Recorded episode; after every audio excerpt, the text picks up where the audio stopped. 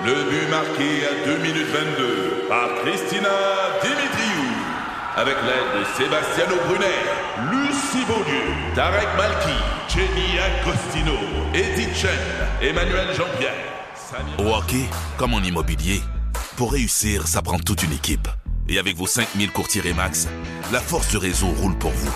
Remax est heureuse de s'associer à Martin McGuire et Danny Dubé pour vous présenter le tout nouveau balado Bon Match. C'est 23. Vous aimez les voitures? Vous êtes intéressé par l'industrie automobile, la transition électrique? Vous voulez être au courant des nouvelles tendances sur le marché?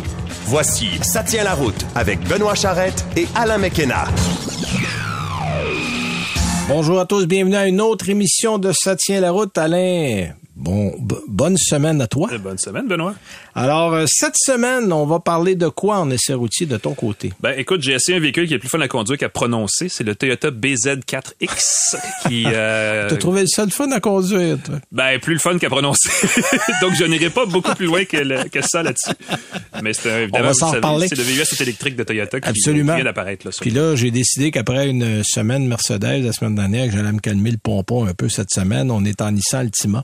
Euh, Altima SR, beau modèle, euh. Ouais. qui est un... On, on oublie un peu les autos. Hein? Ben, on oublie un peu Nissan aussi, On oublie un peu Nissan, mais euh, même si la voiture n'a rien de vraiment tout neuf, on a un peu rafraîchi là ici et là, mais ça demeure un choix intéressant. On va en discuter un petit peu plus. On a un invité cette semaine. On parle à qui déjà? On parle de choses sérieuses parce qu'on parle avec euh, un monsieur d'une compagnie de Laval qui s'appelle RVE, Oui. qui signifie en fait recharge de véhicules électriques. Mais eux, ils ont eu une aide de, de quelques millions de dollars euh, de la part du gouvernement du Québec. Ils font des, euh, des modules qui permettent de euh, remplacer dans son panneau électrique la sécheuse avec le chargeur de voiture électrique. Et donc d'alterner selon quand on consomme son énergie Ah, d'un, ça, et de passer d'un à l'autre pour optimiser le, le fameux euh, slogan de M. Fitzgibbon là, qui dit qu'on peut faire notre vaisselle à 2 heures du matin. Là. Oui, oui, oui, Ben, oui. Eux, ils ont la technologie pour Lui, permettre eux de faire eux ça. autres, ils ont l'application pour la faire. Exactement. Ah oui, parce que- ça a peut-être l'air un peu weird à dire de faire sa vaisselle la nuit, mais c'est le genre de, de choses qu'on pourrait faire avec cette. Ben, en fait, c'est intéressant parce qu'il y a beaucoup de gens, parce qu'on le sait, là, tu as besoin,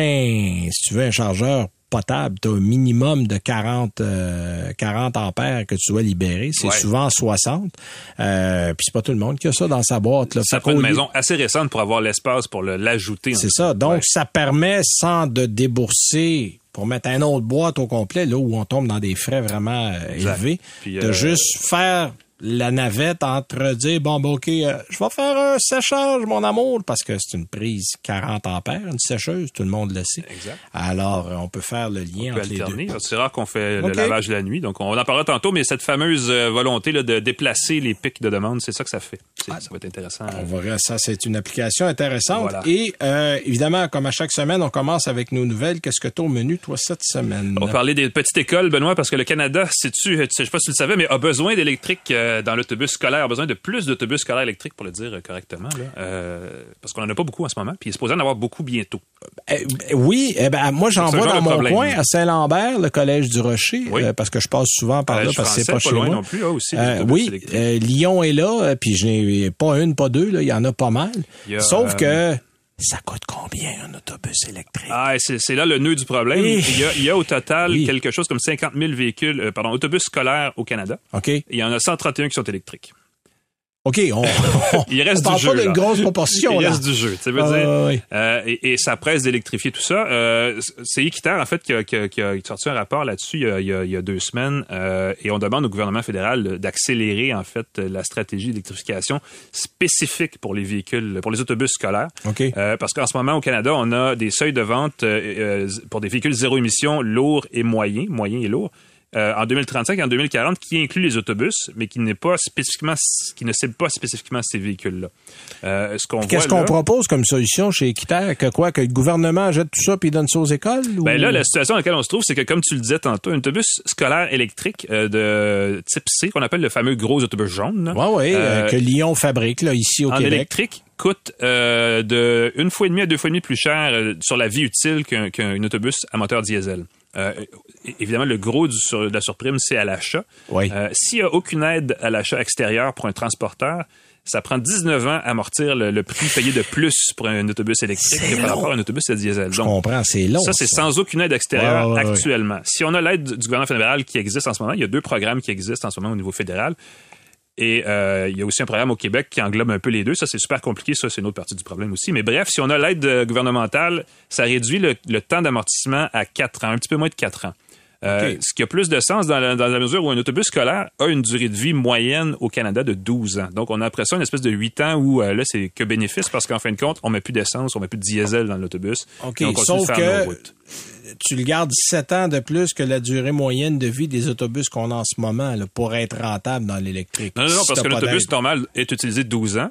Euh, si tu as une aide fédérale à l'achat et que tu achètes un autobus électrique, ça te prend 4 ans pour amortir le coût que ça te coûte de plus. Donc, le reste, le reste du temps sur le 12 ans d'âge euh, moyen, là, euh, c'est du bénéfice. Alors, parce que tu n'as Ah pas oui, besoin de faire de, de- besoin de faire le plein de, de carburant essentiellement. Tu fais que le plein électrique. Il y a aussi une autre partie qui s'ajoute à ça, c'est qu'il y a des programmes d'aide, euh, en fait, de génération de revenus si vous avez un véhicule bidirectionnel et que vous revendez l'énergie en trop à la fin de la journée à- au réseau public, au réseau de distribution électrique. Et ça, c'est vraiment pas très connu, mais ça existe pour ce genre de ça véhicule-là. existe au Québec, ça? Semble-t-il que ça existe, mais il faudrait encore le développer pour que euh, ce soit accessible à tout le monde. Aux États-Unis, c'est facile. Ouais. Mais au, au Québec, avec Hydro-Québec, euh, pas sûr que tu peux retourner grand-chose au réseau. Là. Non, mais il y, a- il y a des endroits où tu peux. Euh, Ah oui, Encore ok. faut-il que ce soit bon élargi et accessible et tout le reste, là, mais il y a déjà des programmes de, de- de- pour les petites centrales, entre autres, où les entreprises peuvent redonner au réseau et sont remboursés sur une partie de leur consommation d'énergie. Tout ça mis ensemble, c'est assez compliqué et c'est assez, euh, assez vague, surtout que les transporteurs d'autobus scolaires euh, au Canada, au Québec, c'est moins apparent, c'est des transporteurs privés ou en tout cas indépendants, mais ailleurs au Canada, c'est souvent les commissions scolaires qui s'occupent des autobus, donc ils savent pas nécessairement qu'il existe des programmes, n'ont pas le goût de se casser la tête à gérer un parc d'autobus Non. Diesel, électrique ou peu importe, donc font le minimum possible. Et là, quand tu vois l'espèce de panoplie de programmes à gauche, à droite qui viennent à échéance dans les prochaines trois années, Ouais, sont mêlés rapidement. Bon, d'une part et d'autre part, c'est parce qu'il faut aussi penser à changer son modèle d'affaires quand on passe à des autobus électriques. Là, il faut avoir des chargeurs. Exactement. Euh, moi, j'ai parlé à des compagnies qui voyaient euh, au départ dire Hey, on mettra plus de gaz dans nos pick-up. Mm-hmm. Euh, je dis oui, c'est vrai, mais vous devez aller acheter des chargeurs et des autobus. On n'achètera pas des chargeurs de niveau 2. là. Des autobus, ça fonctionne presque en continu. Du matin jusqu'à la fin des classes, ça doit faire plus d'un Ben, les trajet. autobus jaunes, c'est pas, les autobus scolaires, c'est des, euh, c'est une période le matin, une période le soir, donc c'est Ouais. assez, euh, puis c'est des, des Mais il faut s'organiser pour aller ça prend une assez vite. Ouais, ça, ça, prend une infrastructure. Il Mm-hmm. faut prévoir ça. C'est plusieurs centaines de milliers de dollars par-dessus ce que ça coûte déjà pour les autobus. Mais en tout cas, ça va être une nouvelle intéressante à suivre. Autre nouvelle. Euh, euh, on- c'est, une- c'est plus une question qu'une nouvelle, mais est-ce Ah ouais, qu'on se dirige vers euh, des cieux euh, plus dégagés dans les relations entre la Chine et les Oh. États-Unis? Euh, Pour le moment, il fait pas beau, là. Non, puis ben, c'est- c'est encore plus au Canada, on sait, avec les l'ingérence politique qui pourrait ou ne pourrait pas avoir eu lieu là, euh, au niveau fédéral. Ah, mais, mais on a, on n'aura pas d'enquête publique, ça a l'air. Ah, ça, c'est, Eh, écoute, on fait une balado politique un Oui, jour, oui, oui. on aura beaucoup de plaisir. Euh, en ce qui nous concerne, évidemment, on s'inquiète aussi de façon plus large Bon, là, de l'influence de la Chine dans les, au sein des pays occidentaux dans plein d'affaires, incluant l'infrastructure automobile, dans le transport, et ainsi de suite. Euh, on le sait. Ben, en fait, Jim Farley, le grand patron de Ford, disait cette semaine, ou non, la semaine dernière, que son, son plus grand adversaire n'est pas GM, n'est pas Stellantis, c'est la Chine. ah ben voilà, ben. Euh, parce qu'on voit la Chine comme une puissance, mais on ne sait pas encore de quel côté ils vont tourner. Mhm. Euh, Est-ce que la Chine va finir par prendre un peu le part des partis des pays occidentaux, travailler en partenariat ou va décider de faire sa propre affaire, de laisser tout le monde dans son coin puis d'étrangler tout le monde au passage? C'est beaucoup ça qu'on craint en ce moment. ben, c'est économique, c'est politique, c'est militaire, c'est Ben plein oui. d'affaires, la rivalité, spécifiquement les États-Unis et la Chine, on le sait. Euh, dans l'industrie automobile, on va protéger aussi les innovations, hein, parce que les Chinois sont très bons pour imiter. Il n'y a pas de... Euh, il Oui. il y a pas une Ils sont pas juste très bons pour imiter. Ils ont zéro scrupule pour le faire. là. Voilà. Euh, donc ça, ça c'est un gros problème. Mais ils ont quand même le plus gros marché automobile au monde, donc c'est Ouais. en, même temps attrayant. Bref, euh, tout ça ensemble, c'est euh, c'est la pagaille. Et ce qu'on a observé dans ces derniers jours, c'est que les grands patrons des plus grandes sociétés occidentales ont quand même rappelé publiquement de l'importance de conserver des bonnes relations commerciales avec la Chine. Et c'est là où on commence à sentir un peu une éclaircie. Euh, ça comprend le PDG d'Apple, Tim Cook, qui, euh, on se comprend, il a raison, il a, il a intérêt à aimer la Chine. Nos parce que iPhones sont faits en Chine, oui. Les Mac, à peu près tout est fait en Chine pour euh, chez Apple. Quoi qu'on essaie de déplacer des choses euh, en Inde et euh, au Vietnam et ailleurs, mais en même temps, ça reste le gros fabricant, ça reste. Enfin, on dit toujours de la Chine, c'était l'usine euh, de la planète, la manufacture du monde. C'est vrai. Euh, ça inclut aussi le patron de Mercedes-Benz, Ola Kay, oh, on dit pas facile. Kellenius. Oui. Merci, il faudrait que je prenne le temps. Euh, qui a aussi fait cette montée aux barricades en disant ben on peut pas l'Occident se, couper de la Chine, ça reste un partenaire important. Et plus récemment, évidemment, le PDG de Tesla, Elon Musk, est aussi allé rencontrer les autorités chinoises pour les rassurer. Euh, pour lui ben, et pour sa compagnie Tesla, c'est important de conserver des liens commerciaux durables avec le marché chinois pour plein de bonnes raisons. Il y a, sa, il y a sa, méga usine à Shanghai, là, euh, donc c'est important. Entre autre chose, effectivement, Musk a rencontré le ministre chinois des Relations internationales, euh, King Gang, pour rappeler que son entreprise prévoyait continuer d'investir en Chine, chose que les Chinois ont dû être heureux d'apprendre. il a ajouté aussi évidemment, selon le compte rendu officiel de la rencontre, qu'il était contre le mouvement de protectionnisme qu'on voit actuellement dans les secteurs comme l'automobile, où on veut se défaire de la dépendance élevée envers les équipementiers chinois. Euh, évidemment, Musk, on, le sait, hein, il n'est pas reconnu pour suivre le troupeau et pour euh, nécessairement reprendre le refrain dicté par la politique diplomatique des États-Unis ou d'autres pays en fait. Euh, mais lui, Tim Cook, le patron de Mercedes-Benz, ça commence à faire des sorties publiques assez imposantes là en peu de temps. On peut présumer que peut-être que c'est le début de quelque chose comme une accalmie, euh, au moins au niveau économique. en tout cas, on va voir, mais on, est tous un peu craintifs de la réaction de la Chine vis-à-vis du reste du monde. Ils peuvent changer d'idée à, tout moment ah, sans avertir. oui, absolument, absolument. Ils sont même pas capables de convaincre la Russie d'arrêter de faire les fous en Ukraine. Alors, euh, bon, puis on pourra faire un show politique à un moment donné là-dessus, absolument. tiens, moi, j'en ferai, je ferai pas ça long, moi, de faire ça short and sweet, qui a annoncé l'arrivée d'un pick-up en 2025. Euh, je m'en vais complètement ailleurs. Je voulais changer de sujet. En fait, c'est euh, l'Australie qui a confirmé ça, of all places. Euh, là, ça veut-tu dire que ce camion-là va venir chez nous à la question du siècle. Toujours ça. Et ceux qui pensent qu'on va avoir un Santa Cruz, euh, détrompez-vous, ça va être un camion avec un châssis à échelle, un peu comme un Tacoma, un peu comme un Tundra. Euh, le format, on dit qu'on pourrait prendre un Mojave. Euh, il y a un véhicule qui est un gros utilitaire qui est pas chez nous, mais pensez à quelque chose qui ressemblait à un comment est-ce que ça s'appelait la grosse affaire qu'il y avait chez Kia, le gros utilitaire qu'on a eu. Euh, ah, pas le Telluride, là? Non, non, non. Euh, mais ben, à peu près ce format-là. Là, euh, là j'ai un trou de mémoire juste parce que je cherche le nom, mais on part d'une base probablement de Mojave avec mm-hmm. une boîte. on dit qu'on va avoir du côté de l'Australie, ça a été annoncé. Là, on est en train de regarder. Parce que le problème ici, c'est que les pick-up, c'est un peu beaucoup une chasse gardée. Euh, on achète du Ford, du GM, du Chrysler ou en tout cas du Ram. Et demander à Tundra, demander à Toyota qu'est-ce qu'ils ont fait avec le Tundra, le Tacoma, qui ont réussi à garder des parts de marché, mais au prix d'un travail éreintant depuis des décennies. Nissan a essayé euh, tant bien que mal avec le Titan, puis on a fini par abandonner parce qu'on n'en vendait pas assez. Euh, donc, les gens qui arrivent là, qui veulent s'infiltrer dans ce marché-là, euh, c'est un très, très gros morceau. Mm Borrego, le Borrego, je cherchais le oh, nom. ah oui, oui bon, ben c'est un peu pensé. Pensez à ça, mais en pick-up, en enlevant l'arrière. Mm-hmm. ça, ça, ça, vous donne un peu une idée de, de, de où on s'en va avec ça. Alors voilà, ça termine nos petites nouvelles. Nous, on va à la pause et on va revenir avec notre invité de la semaine. Vous grillez des guimauves à la perfection au-dessus d'un feu de camp qui crépite dans la nuit. Les flammes se reflètent et dansent sur la carrosserie illustrée de votre nouvelle Toyota qui se recharge dans le crépuscule. Une cigale chante à votre oreille. OK, lui, c'est un maringouin. Mais une chose est sûre, c'est que l'aventure vous appelle et que c'est l'occasion rêvée avec la vente étiquette rouge présentement en cours chez Toyota. Profitez-en pour magasiner votre BZ4X 2024. Visitez achetermatoyota.ca ou un concessionnaire Toyota du Québec dès aujourd'hui. Vous écoutez Ça tient la route avec Benoît Charrette et Alain McKenna. Notre invité cette semaine est responsable financier de chez RVE. C'est la compagnie qui transforme l'industrie de la recharge à domicile. Mhm. Euh, c'est un sujet intéressant. Il s'appelle Frédéric Boucher. Bonjour, Monsieur Boucher. Bonjour. Merci d'être là. Euh, merci d'être là. Écoutez, je le disais, c'est un sujet intéressant parce que, bon, la recharge à domicile, c'est 80-90% à peu près de toutes les recharges qui se font de gens qui possèdent un véhicule électrique. Mais ce ne sont pas tous les gens qui sont adéquatement équipés ou qui ont tout simplement une possibilité d'être équipé. Parce que quand on a une maison unifamiliale, c'est relativement facile, mais quand on est en condominium, en appartement, en maison euh, semi-détachée, Là, il y a des contraintes plus intéressantes et euh, vous vous intéressez à tout ça chez vous. Là. Oui, effectivement.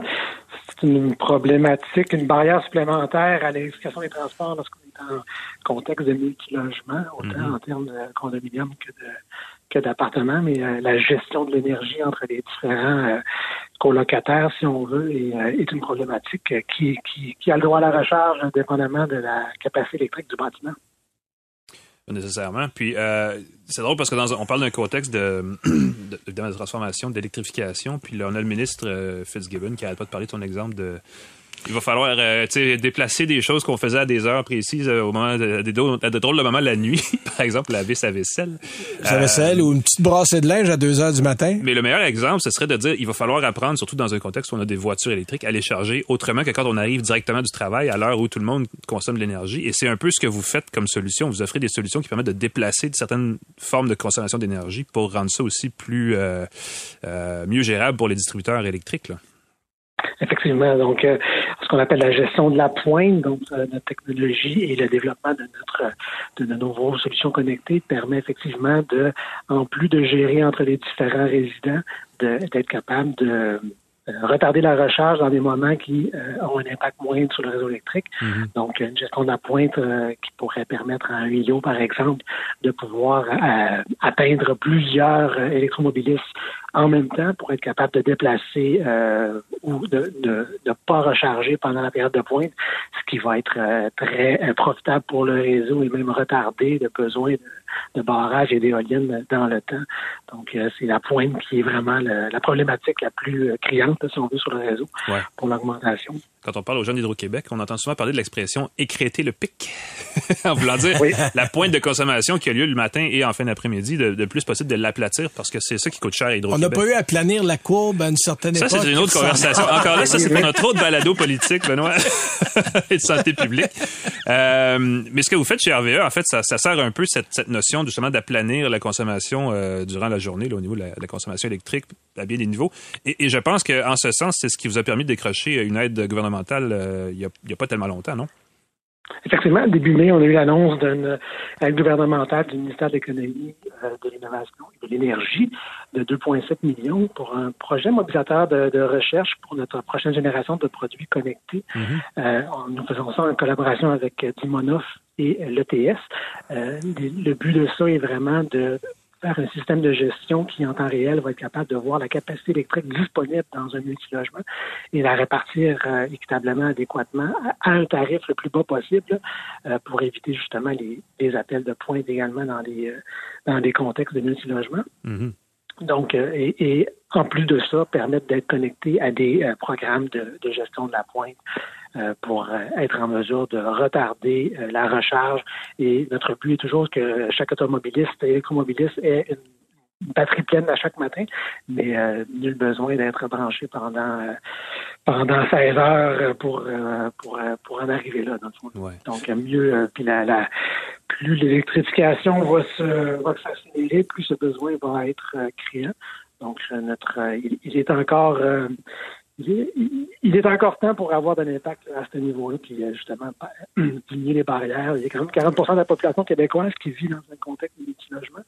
Donc, pour l'instant, euh, plusieurs dont euh, ce, but à un syndicat de copropriété, la conseil d'administration d'une copropriété qui a un peu peur de, de, de de donner accès à cette recharge-là, soit dans les aires communes, soit mhm. directement dans les euh, dans les panneaux électriques de chacune des unités. dans un contexte de multilogement, il faut se rappeler que les panneaux électriques sont à euh, plusieurs étages, donc euh, il faut être au dixième étage, donc on peut pas passer un fil du dixième étage au stationnement. ben, justement, je me mets dans un exemple concret, Monsieur Boucher. je suis moi, par exemple, locataire d'un multilogement. Comment est-ce que votre système de gestion intégré fonctionne pour que justement on puisse libérer assez d'espace pour que les gens puissent se charger à une certaine heure sur un véhicule électrique, faire une brassée de lavage à une autre heure. Comment on comment votre technologie qui est unique en Amérique du Nord fonctionne exactement? Oui, merci. Effectivement, une technologie brevetée fabriquée au Québec. Donc, euh, notre technologie euh, permet, euh, on a plusieurs produits, mais notre produit phare permet de, sans avoir, sans avoir la nécessité de se brancher au panneau électrique, mon exemple tout à l'heure du dixième étage, on va intercepter dans le fond la, le, le, le, le courant entre le compteur qui lui va être dans une salle électrique au sous-sol euh, la plupart du temps dans, dans un stationnement souterrain. Et il va lire en temps réel qu'est-ce que vous consommez à votre dixième étage. Et lorsque vous allez à excéder à plus de 80% de la capacité électrique de votre propre panneau électrique, on va délaisser euh, la borne et elle va repartir euh, 15 minutes suivant euh, la capacité qui va être euh, qui, va, qui va être disponible. Donc, donc, le principe de délestage automatique euh, avec un petit peu d'intelligence artificielle pour être sûr que le, le, le, le panneau électrique n'est jamais surchargé. Donc la borne qui est rajoutée ne compte pas dans la capacité, dans la charge électrique de votre donc, vous fonctionnez un petit peu comme le réseau électrique qui va faire du délestage sur certaines, euh, certains fils haute tension quand on arrive à des consommations plus élevées, mais vous faites ça euh, dans un microcosme, dans, un, dans un environnement beaucoup plus petit. Là. Exactement. Pour, chaque, unité. Donc, la, la, la beauté est que euh, pour un, un résident, c'est comme ajouter une nouvelle sécheuse ou quelque chose du genre. C'est vraiment sur son compte d'Hydro-Québec à, lui-même et non pas un système de refacturation avec tous les autres copropriétaires euh, et avec un tarif résidentiel qui est le, le moins cher aussi euh, au, Québec. Donc, ces systèmes de technologie permettent de faire, donc, euh, permettre l'électrification, euh, de faire une bande de recharge avec un, un branchement direct au propriétaire, ce qui augmente également considérablement la valeur de la propriété parce qu'on est rendu à, à une ère où au lieu de regarder s'il y a une piscine euh, ou un gym dans, dans l'immeuble, ah, est-ce que, on regarde s'il y a une borne. C'est ça. Ou est-ce que, est-ce que je vais pouvoir avoir une borne dans les prochaines années? Exact. Si la réponse avec le centre de propriété, on n'a pas encore étudié la question, mais ben, euh, peut-être que la vente risque de se perdre ou d'aller dans ouais, puis, euh, puis je trouve que votre technologie est intéressante parce que vous utilisez, vous utilisez les infrastructures existantes. Donc, on rajoute pas un panneau, on remet pas un électricien là-dedans et par la même occasion, on consomme pas vraiment plus d'électricité parce qu'on garde ce qui est là puis on l'utilise de façon plus intelligente. Exactement.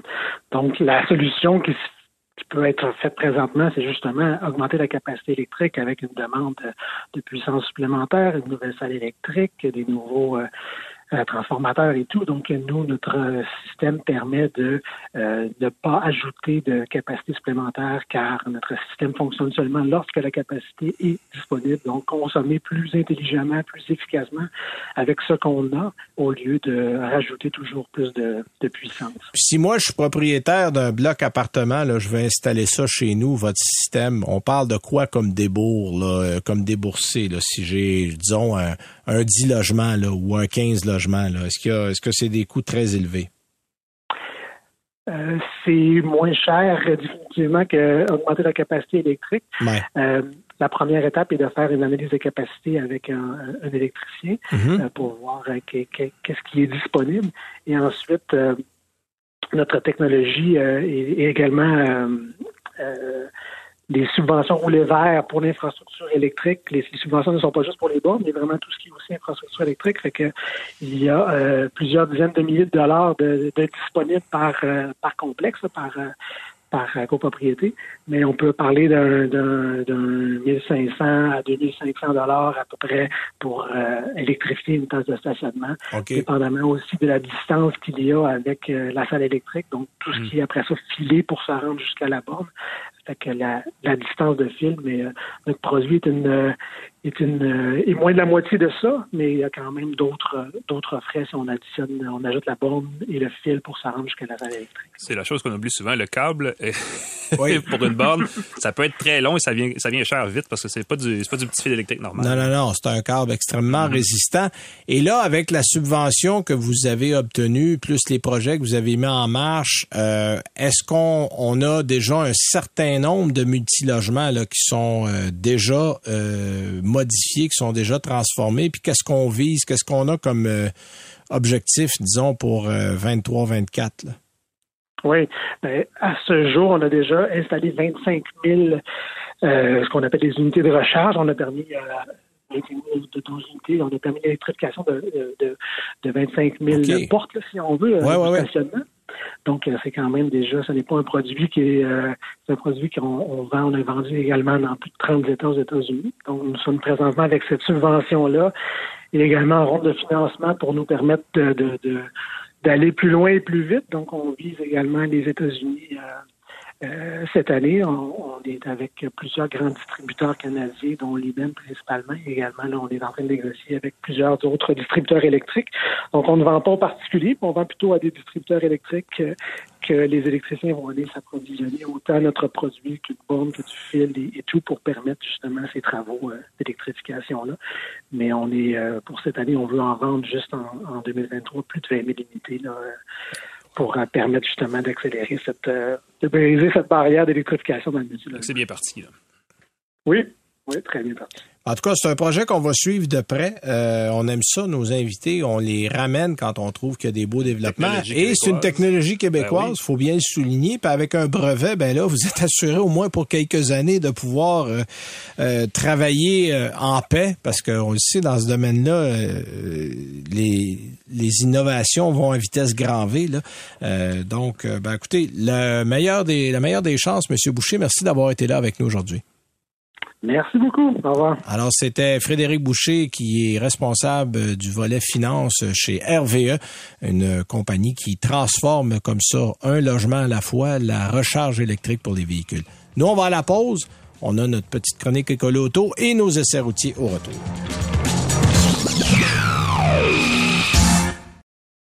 Vous grillez des guimauves à la perfection au-dessus d'un feu de camp qui crépite dans la nuit. Les flammes se reflètent et dansent sur la carrosserie illustrée de votre nouvelle Toyota qui se recharge dans le crépuscule. Une cigale chante à votre oreille. OK, lui, c'est un maringouin. Mais une chose est sûre, c'est que l'aventure vous appelle et que c'est l'occasion rêvée avec la vente étiquette rouge présentement en cours chez Toyota. Profitez-en pour magasiner votre BZ4X 2024. Visitez achetermatoyota.ca ou un concessionnaire Toyota du Québec dès aujourd'hui. Vous écoutez Ça tient la route avec Benoît Charrette et Alain McKenna.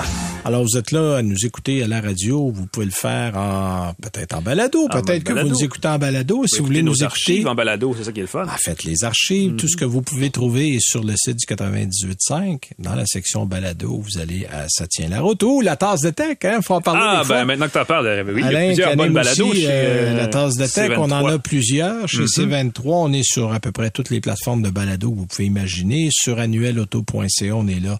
Chaque semaine, on fait une mise à jour. Toutes les archives sont là. Abonnez-vous. C'est la façon la plus simple, on le dit souvent.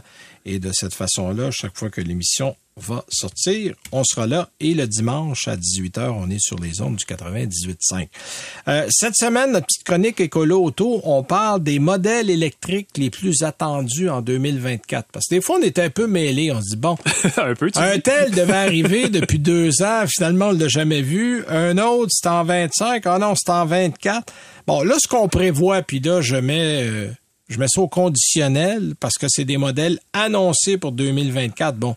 Et là, l'histoire dit pas si c'est un 2024. Oui, parce que les années modèles, écoute, Ou- sérieusement, si on, gérait, si on gérait nos horaires comme les constructeurs gèrent leur calendrier, on arriverait toujours en retard à nos rendez-vous. Parce que Euh, on n'arrivera jamais à nos rendez-vous. 2023, ça sort en 2022, ça Ouais, ne c'est sait plus trop. En tout cas, c'est Alors là, on parle de modèles qui vont arriver en 2024, mais ça se peut que certains soient des 2025. Mais ils vont quand même en mettre là En en 2024, 2024. voilà.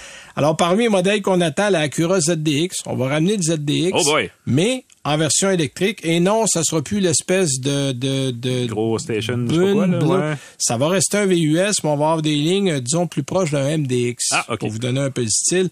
Euh, la Alfa Romeo Giulia va arriver fin 2024, peut-être 2025, euh, en formule électrique. Ah oui, c'est ça. intéressant. Ah oui, parce qu'il y a beaucoup de. On amorce le virage, On là, amorce le 2024-2025, ouais. Audi A6, même affaire. Mhm. La prochaine Audi A6 e-tron va arriver fin 2023, mais ça, c'est en Europe. Fait que si, ga- garantie que c'est en 2024. Euh, Il y a euh, Bentley qui va se lancer dans l'aventure à partir de 2024. Ah, ben justement, j'avais le Euh, goût d'acheter une Bentley. Ben oui, un, un- un beau Flying Spur ou un Continental GT en modèle électrique, là, ça arrive pour 2024.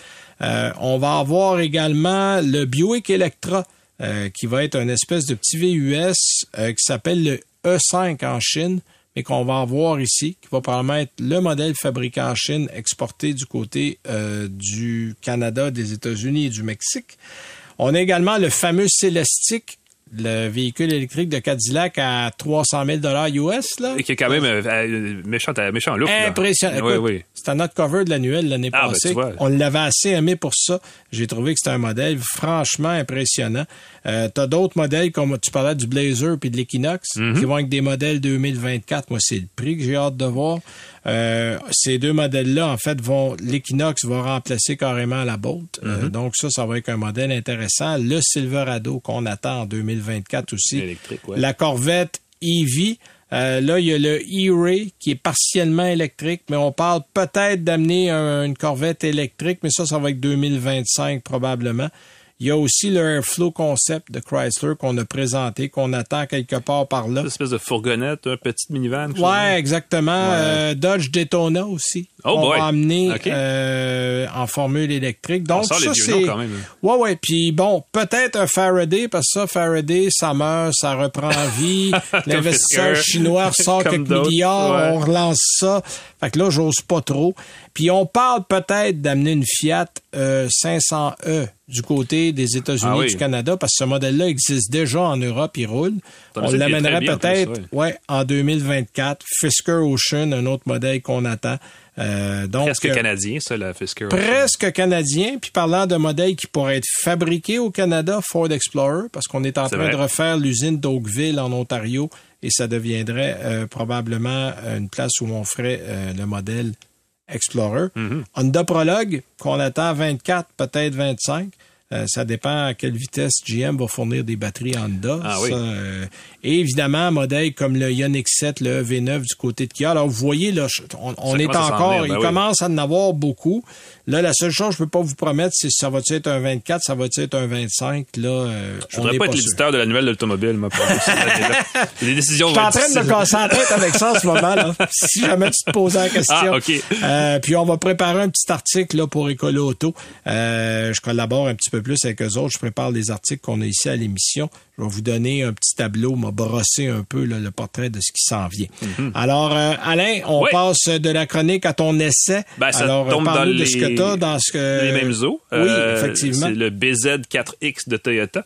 Ça fait déjà quand même plusieurs fois qu'on en parle, là, euh, en bien et peut-être un peu plus aussi en moins bien, parce que vu la façon peu élégante avec laquelle Toyota Canada là, semble hésiter à vouloir réellement le vendre en grande quantité. Oui, effectivement. Donc, ils ont eux-mêmes déjà dit des choses pas très polies à propos de leur propre véhicule. C'était déjà un peu bizarre. Oui, puis ils le font avec très peu d'enthousiasme. Ah, hein, si, ça, euh, s'ils pouvaient ne plus savoir l'air de pas avoir le goût, là. Euh, ouais. Mais bon, bref, le voici, le voilà. On le croise déjà sur la route, là, euh, au Québec, le BZ4X. Un nom compliqué qui, pour ceux qui l'ont oublié, euh, et, et nous faisons des fois partie de la, la chose, signifie Beyond Zero à quatre roues motrices. Oui. Moi, les Non, gens- mais c'est bon Moi, j'aimerais ça être une, euh, dans- juste pour une journée dans le marketing des constructeurs automobiles, parce que je sais pas comment ils pensent à ces affaires-là. Moi, j'ai déjà fascinant. rencontré quelqu'un chez Hyundai. Sa job, c'était de donner un nom aux couleurs. Ah, wow. Ah oui, puis Hyundai, en plus, ont des noms de couleurs. brun. Tu sais, brun. tu sais, Ben OK. oui, brun. un brun. Ah, non, non, mais attends, là. Hey. Moi, j'avais une couleur. Il avait fallu que j'appelle la compagnie. C'était polynésien moyen. Là, tu dis, c'est quoi ça, polynésien Ça, moyen? un passeport, ça? Le gars m'avait dit, tu vas voir tel site. Puis là, ben, un polynésien, tu sais, les polynésiens sont brun, beige foncé. Aïe, aïe, aïe. Puis là, C'est le la couleur de polynésien peau, moyen. C'était la couleur de la Ben, peau. voyons donc. Mais tu sais, t'écris ça, cette palette-là, dans le livre, les gens lisent le livre, tu dis quoi, il n'y a pas de rouge? Ah non, non, là, s'ils prennent... Fait que oui, Ouais, euh, t'as, t'as des gens qui sont payés très cher pour se casser la tête comme rouge ça. qui est en fait peau bronzée d'un Québécois moyen au mois de juillet. Ouais, C'est ouais, ok, c'est. À Old Archer. ouais, c'est ça, exactement. Précisément. Bref, le BZ4X, qui a un nom inspiré de ce genre de courant-là, est un VUS compact, disons-le comme ça, comparable à peu de choses près là, au niveau de ses dimensions, un RAV4. Un autre VUS qu'on connaît beaucoup plus, hein, qui est autrement plus, plus populaire. Notez aussi, et ça, c'est quand même, ça demande une réflexion à un moment donné euh, plus sérieuse, que le RAV4 est assemblé au Canada. Ce qu'on peut pas évidemment dire, évidemment dire du BZ4X. Non. Et ce qui est plutôt dommage, euh, bien des acheteurs, on le sait, hein, de véhicules électriques procèdent à un tel achat en espérant sauver un peu la planète. Euh, et se faire livrer un VUS par bateau directement du Japon plutôt qu'un VUS construit à quelques heures de route, ça crée un passif en termes d'émissions polluantes qui fait qu'on part déjà en retard sur nos propres objectifs de réduction de gaz à effet de serre. Donc, la proximité de la- de la- l'approvisionnement est aussi un enjeu par rapport à ça. C'est compliqué parce que nous, on achète juste un véhicule, là, mais il y a toute la chaîne derrière aussi qui, qui compte dans ce genre de décision-là. Euh, vous aurez compris évidemment que le BZ4X c'est un VUS tout électrique. Son prix de détail au Québec après inclusion de ces incitatifs gouvernementaux à l'achat revient en version LE de base à 42 494 dollars ça situe ce modèle-là en termes de prix là, entre un RAV4 hybride et un RAV4 Prime qui sont hybrides ou hybrides branchables. Mhm. Euh, mais après ça, c'est pas mal plus économique étant donné qu'on n'a plus jamais à faire le plein d'essence. En tout cas, on peut essayer, mais bonne chance parce qu'il n'y a pas de réservoir. Euh, Puis je veux pas voir personne s'essayer, on, se comprend. Euh, cela dit, son autonomie varie, elle, selon le modèle, entre 367 et 404 km par charge selon Toyota. Euh, c'est pas loin d'être ça dans la vraie vie également, même si ça dépend évidemment de votre style de conduite, de la saison, de l'heure du jour, puis un paquet de petits détails. Mais essentiellement, on a au-dessus de 350 km par charge et c'est suffisant dans 95% euh, des cas. Évidemment, ça dépend aussi euh, du modèle que vous considérez. Le BZ4X à autonomie la plus courte est celui à 4 roues motrices. Et le BZ4X à 4 roues motrices coûte 65 000 avant l'aide à l'achat pour un prix de détail d'environ 54 000 donc coûte plus cher. Euh, autrement dit, vous serez pas mal mieux avec, euh, à mon avis, en tout cas avec le modèle de base, c'est ce que vous voulez, un véhicule électrique dont le coût total va être amorti le plus rapidement possible. Et si l'absence de deux roues motrices de plus vous embête, ben sachez encore une fois que l'important pour une conduite sûre, même en hiver, c'est plutôt la qualité des pneus et des freins plutôt que le rouage intégral, qui aide à sortir d'un banc de neige, mais c'est pas le plus important. tu sais, je dis souvent aux gens, ça dépend où vous êtes.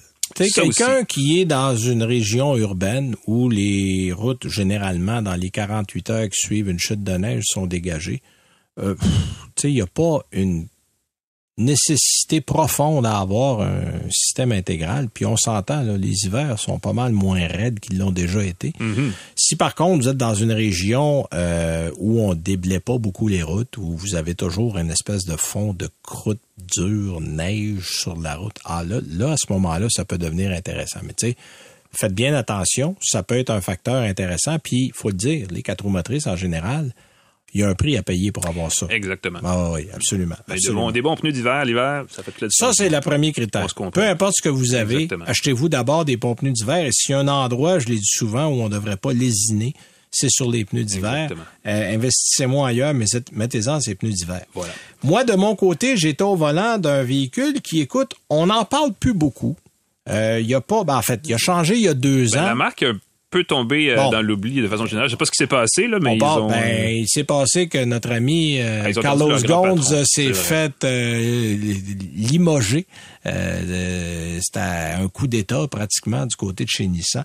Et on a eu beaucoup de peine parce que c'est arrivé ça juste avant la pandémie. La pandémie est arrivée, là, ça a été mon vieux un coup de masse. Puis une fois qu'il était à terre, on y en a donné un autre en pleine face pour être sûr qu'il reste à terre. Là. ça a été long sur le du côté de Nissan. Euh, cela dit, ça n'empêche pas la compagnie d'avoir des bons produits. Et moi, je suis un fervent amateur de berline et j'essaye d'encourager les compagnies qui en ont encore sur le marché à les laisser là.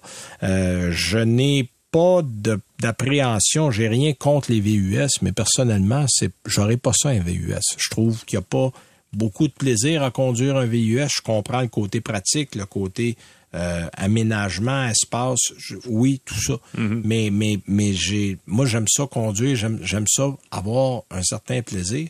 Et même si l'Altima n'est pas la voiture la plus excitante au monde, euh, il en demeure pas moins que pour le. Et puis il faut le dire là, j'avais un modèle SR qui est un modèle bien équipé, siège en cuir avec beaucoup d'équipement.